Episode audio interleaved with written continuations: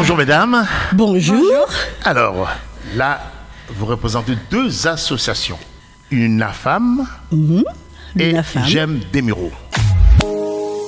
L'UNAFAM, mon association, celle où je suis bénévole et actuellement, mais avec un mandat qui va se terminer, je suis dans le département des Yvelines, présidente adjointe de cette euh, association. C'est une association qui va fêter ses 60 ans.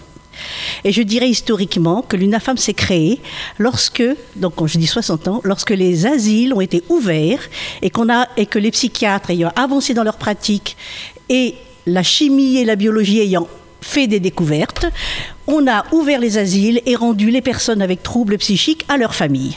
Les familles ont été très désorientées il y a 60 ans. Donc elles ont fondé cette association pour s'organiser et s'entraider. Alors ça c'est le passé, ça explique pourquoi l'UNAFAM? Et aujourd'hui, l'UNAFAM, c'est une association nationale reconnue d'utilité publique et qui aujourd'hui, je dirais, est au four et au moulin très sollicitée par euh, le ministère de la Santé, les ARS, les hôpitaux, etc. Parce que la psychiatrie se porte quand même, du point de vue des professionnels, nous, famille, nous disons, elle se porte très mal, mais eux-mêmes le disent.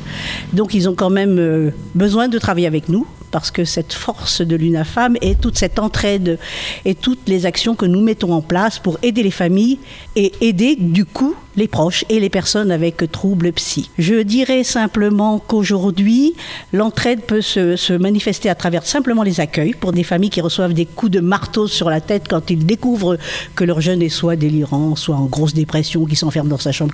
Surtout là, après le Covid et le confinement, il y a quand même eu énormément, une montée importante des suicides et des tentatives de suicide, par exemple. Nous sommes tous concernés par les problèmes de santé mentale. Nous sommes tous susceptibles de faire un moment ou l'autre une dépression. Savoir que l'UNAFAM existe et que l'UNAFAM peut aider, c'est déjà ne pas errer tout seul à la recherche de solutions. Et donc, je redis, l'UNAFAM, c'est l'Union nationale des familles et amis des malades psychiques ou des handicapés psychiques. Mais là, je vais laisser la parole à Elsa parce qu'Elsa, elle est animatrice d'un GEM. Et là, ça concerne les personnes avec troubles. Les GEM sont des groupes d'entraide mutuelle. Donc en fait, c'est des structures qui ont été créées par euh, le ministère de la Santé en 2005. Donc ça avait pour but euh, l'égalité des droits des chances euh, pour tout citoyen. Donc le groupe d'entraide mutuelle a pour but d'accueillir des personnes qui souffrent de troubles psychiques et ou physiques. Donc le but, ça va être de les aider à rompre l'isolement, à permettre des rencontres. Le but également, c'est qu'ils ne restent pas chez eux, donc qu'ils puissent venir se retrouver au GEM. Donc euh, dans ce local, donc qui est le GEM, on va faire plusieurs activités. Donc en fait, il y a un planning qui est mis en place euh, au mois, qui euh, permet de faire plein plein d'activités, d'aller rencontrer d'autres GEM, de rencontrer d'autres structures. Et co- co- comment l'UNAFAM euh, s'organise-t-elle pour euh, aider justement les personnes en difficulté? Euh, la personne qui est confrontée à des troubles psy, voilà, euh, la première fois, c'est pas tant la personne, on va essayer qu'elle elle va s'adresser à son médecin, généraliste en général, et encore quand la famille accepte ou quand la personne qui a des troubles reconnaît qu'elle a des troubles. Mais ça, ce n'est pas. Mais la famille, nous, association de famille, c'est quand la famille, quand la personne est prise en charge pour ses soins, soit par le généraliste, soit ensuite par la psychiatrie, les familles sont très déstabilisées et elles se disent mais qu'est-ce qui se passe? Est-ce que c'est temporaire? Vers quoi est-ce qu'on va? Quand souvent c'est à l'adolescence que se déclarent les troubles. C'est des moments où la vie se construit. Ce sont les études, c'est les projets d'avenir, etc.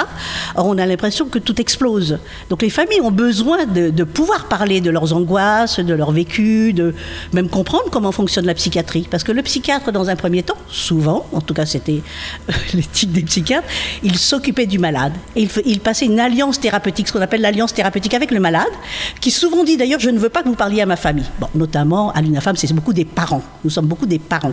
Parfois, c'est des conjoints, parfois, c'est des c'est d'autres liens, mais c'est la plupart des personnes, des adhérents, c'est quand même des parents. On est parents d'un enfant malade. Le premier temps, ce qui fait l'ADN de l'UNAFAM, c'est déjà l'accueil. Donc personnellement, par exemple, je tiens une permanence d'accueil sur les Mureaux et sur Poissy. Donc parfois ce sont les hôpitaux, parfois c'est des personnes, des assistantes sociales, des psychologues qui vont dire allez voir l'UNAFAM. Ils vont prendre en charge la personne malade et ils vont dire vous avez besoin d'en parler, vous avez besoin d'en savoir plus, allez voir l'UNAFAM. Donc il y a sur les Yvelines euh, 25 accueillants à peu près. Hein, nous avons 650 adhérents à l'UNAFAM, euh, 70 bénévoles. Donc c'est l'accueil la priorité. Et après, suivant les besoins des familles, en termes d'organisation, nous avons des bénévoles qui se sont spécialisés sur des, sur des thèmes. J'ai par exemple un mari qui siège en CDAPH, c'est-à-dire à la MDPH, et qui peut donc conseiller les familles sur les façons de compléter des dossiers, les informer sur les droits, ce qu'ils peuvent demander comme compensation de ce handicap, etc. Il y a des groupes de parole, ça va permettre d'échanger, de savoir ce que vit l'autre parent. Il y a un groupe de parole pour conjoints aussi, par exemple. Donc, euh, avoir choisi un conjoint qui va être malade ou qui est malade, c'est pas la même chose qu'avoir un enfant malade. On se pose pas les mêmes questions. Donc, on a des groupes de parole spécifiques.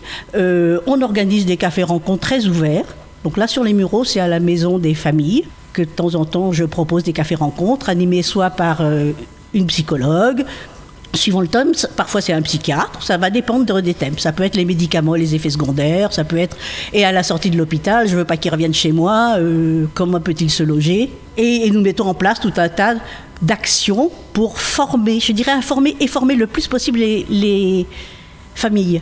Plus on en connaît sur la maladie, plus on sait la gérer, plus on déstigmatise, et mieux on sait se comporter avec notre proche, et mieux notre proche ira. Et si je dis cela, l'UNAFAM se, se bat, s'est battue et continue à se battre pour que les GEM existent, parce que ce sont des lieux, ce qui ne sont pas des lieux de soins, mais par la resocialisation. Parfois, il y a des jeunes qui restent enfermés dans leur chambre un an, deux ans qui veulent plus revoir le monde. Et plus, je dirais, plus le temps passe, plus la phobie s'accentue. Pouvoir aller dans un GEM, pouvoir retrouver du lien social, c'est déjà en soi un soin, j'ai envie de dire, même si ce n'est pas un lieu de soin. Bah, le but, ça va vraiment être d'accueillir euh, toutes les personnes qui euh, souffrent de troubles, de troubles physiques, de psychiques. Donc en hmm. fait, ça va être vraiment de les aider à retrouver euh, du lien social, entre guillemets, de vraiment les aider à sortir de chez eux. À retrouver confiance en eux aussi. Ça, de hein, retrouver confiance en eux, d'éviter de, retour, bah, de retourner à l'hôpital ou de retourner en dépression. Si quelqu'un vient vous voir, hein, quelqu'un vient vous voir, bah, un membre de la famille, on va dire ça comme ça, oui quand vous prenez en charge justement euh, cette responsabilité, ça se passe comment? Bah, En fait, je vais lui proposer de faire un mois d'essai au GEM. Hmm. C'est-à-dire qu'il va venir découvrir le GEM, faire les activités. Et de là, si ça lui plaît, je vais lui proposer d'adhérer au GEM. Hmm. Donc après, il y a une participation à l'année. Et de là, il adhère au GEM. Il peut venir euh, quand il le souhaite, toute la journée, seulement une après-midi. Et quelles sont les activités alors du, du GEM Donc euh, il y a plusieurs activités. Il y a pas mal de sorties dans des musées.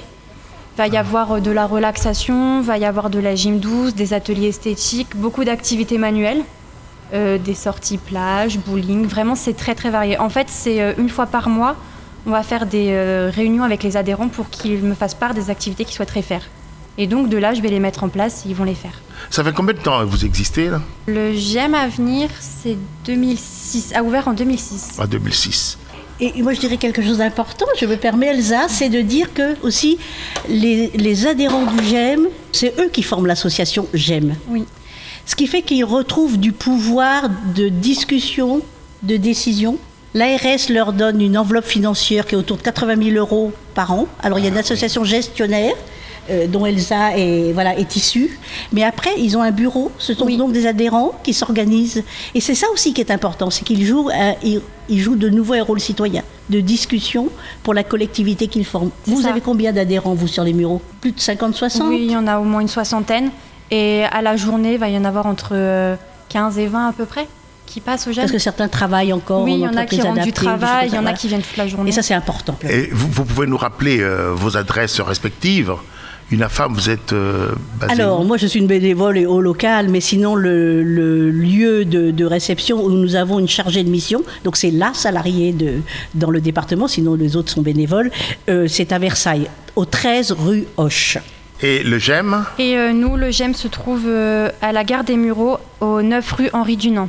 Si vous avez un dernier message à adresser aux gens qui veulent adhérer, aux gens qui peuvent être intéressés, on vous écoute.